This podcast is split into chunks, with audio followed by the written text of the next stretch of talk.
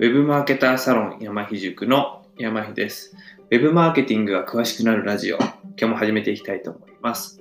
今日なんですけれども、えっと情報発信するならリスペクトせよということでお話をしたいと思います。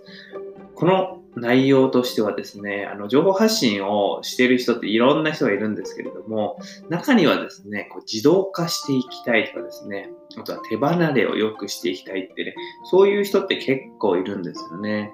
で、僕はですね、それはもうちょっと今後の方向性も考えて、えー全く違う方向だなっていうふうに思っていて、やっぱりあの、人生の限られた時間をですね、こう自分の、まあ、このラジオもそうなんですけども、お話を聞いてもらっているっていう、その貴重な時間を使ってもらっているということに対するリスペクトをですね、持って発信するべきじゃないかなというふうに思ってます。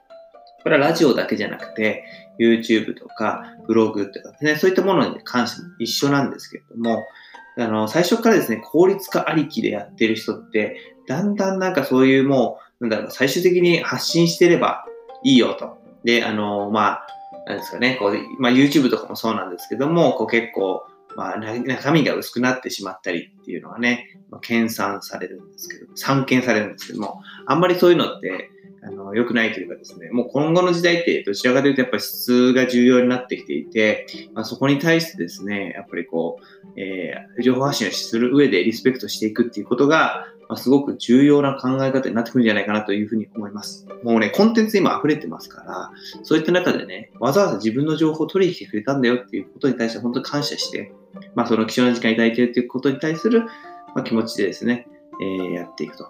えー今回ですね、この山ひ塾でサロンを立ち上げまして、なんと5日で45人も入ってもらってるんですけども、まあ、そこの中でですね、まあ、5日今経ったんですけども、週報というのを始めることにしました。で、これはですね、あの、まあ、週報をやる理由は、まあ、やっぱいろんなですね、人がいるので、そこの中でもやっぱお忙しい方って多いと思うんですよ。普段からね、あの、お仕事お忙しいとか、主婦の方で、あの、子育て忙しいとかっていう方も参加していただいてますから、あの、まあ、たこの前講義をしたんですけども、講義ってやっぱ1時間ぐらいですね、私がお話しして、質疑してっていうものなんですが、それをですね、えっと、もちろんその動画のアーカイブとして上げてますし、あと資料もですね、えーパワポ、まスライドが作ってあって、まあ、それダウンロードいただける。で、動画もダウンロードいただけるんで、オフラインのコンテンツとして、まあ、聞きながらでやってもらったりとか、移動中にね、スライド見てもらったりっていうのもできますし、ただですね、やっぱりその動画を見てもらうっていうのを改めてね、2倍速でやろうと30分かかるわけですよ。2倍速だとちょっとわかりにくいから1.5倍とか45分かかりますよね。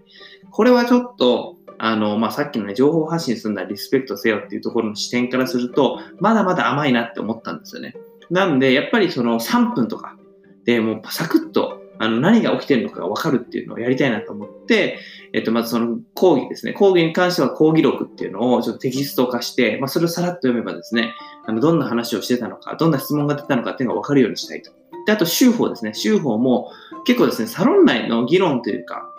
アクティブになってきてて、いろんなあの話が出てくるんですよね。就活の話、転職の話も出てくるし、まあ、アフィリエイト、ブログの話も出てくるし、いろいろ出てくると。今後もっともっと大きくなると思います。そうなった時に、え、じゃあもう忙しい私はどこ見ればいいのっていうふうについてこれなくなっちゃうっていうのは、すごくまあサロン運営としても悲しいですし、一方でね、わざわざね、ここにこう覗きに来てくれてる、見に来てくれてるっていう人に対して、まあその、どういうふうに僕としてはこう、まあリスペクト表現しようかなと思って、で、まあその週報という場所を作って、まあ少なくともね、そこを見てもらえれば何が起きてるか、あの、キャッチアップできますよっていう、まあその3分でわかりますっていうね、そんな場所にしたいなと思って、まあ、週報っていうのを始めることにしました。